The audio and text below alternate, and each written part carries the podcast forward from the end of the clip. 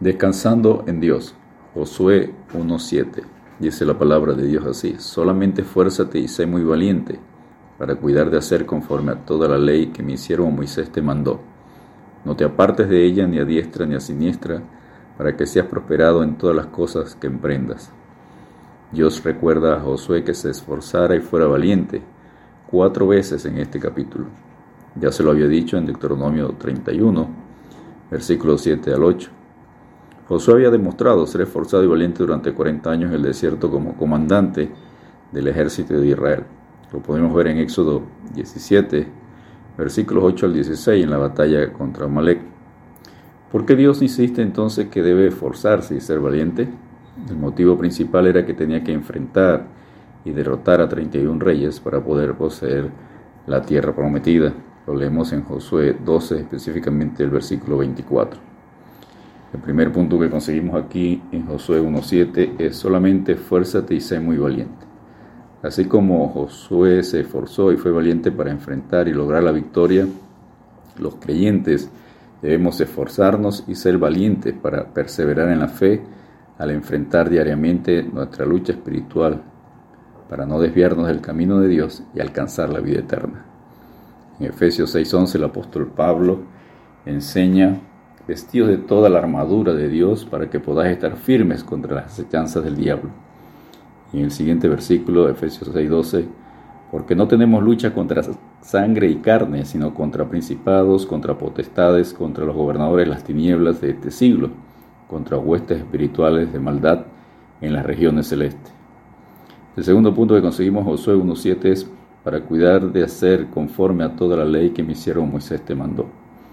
Para lograr la victoria contra la lucha espiritual diaria, debemos no temer ni desmayar, usando las herramientas que Dios nos da para vencer al enemigo de nuestras almas. Siguiendo en Efesios 6:13 dice, por tanto, tomad toda la armadura de Dios para que podáis resistir en el día malo y habiendo acabado todo esto, estar firmes. El apóstol Pablo hace un símil con un soldado romano, con las partes que lo cubrían con su uniforme, de Efesios 6, 14 al 18. Y en Efesios 6, 14 y 15 dice, está pues firmes, ceñidos, o sea, el cinturón, ceñidos vuestros lomos con la verdad, y vestidos con la coraza de justicia, y calzado los pies con el apresto del Evangelio de la paz. Efesios 6, 16 dice, sobre todo tomad el escudo de la fe, con que podáis apagar todos los dardos de fuego del maligno, o sea, los pensamientos contrarios a Dios. Efesios 6, 17 al 18 dice, y el yelmo, el casco de la salvación, y la espada del Espíritu, que es la palabra de Dios, orando en todo tiempo, con toda oración y súplica en el Espíritu, y velando en ello con toda perseverancia y súplica por todos los santos. El tercer punto que conseguimos en Josué 1.7 es no te apartes de ella ni a diestra ni a siniestra. ¿Qué debemos hacer para que Dios esté siempre con nosotros y obtengamos la victoria? Romanos 8:31 nos dice, ¿qué pues diremos a esto? Si Dios es por nosotros, ¿quién contra nosotros? Es necesario que estudiemos, meditemos y pongamos en práctica la palabra de Dios para vivir en santidad y alcanzar la victoria de la vida eterna. Josué 1:8, el siguiente versículo dice, nunca se apartará de tu boca este libro de la ley, sino que de día y de noche meditarás en él, para que guardes y hagas conforme a todo lo que en él está escrito, porque entonces harás prosperar tu camino y todo te saldrá bien. El cuarto punto que conseguimos aquí en Josué 1.7 es para que seas prosperado en todas las cosas que emprendas.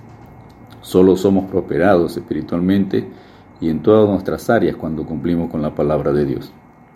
El salmista en el Salmo 1, versos 1 al 3 dice, Bienaventurado el varón que no anduvo en consejo de malos, ni estuvo en camino de pecadores, ni en silla de escarnecedores se ha sentado sino que en la ley de Jehová está su delicia, y en su ley medita de día y de noche.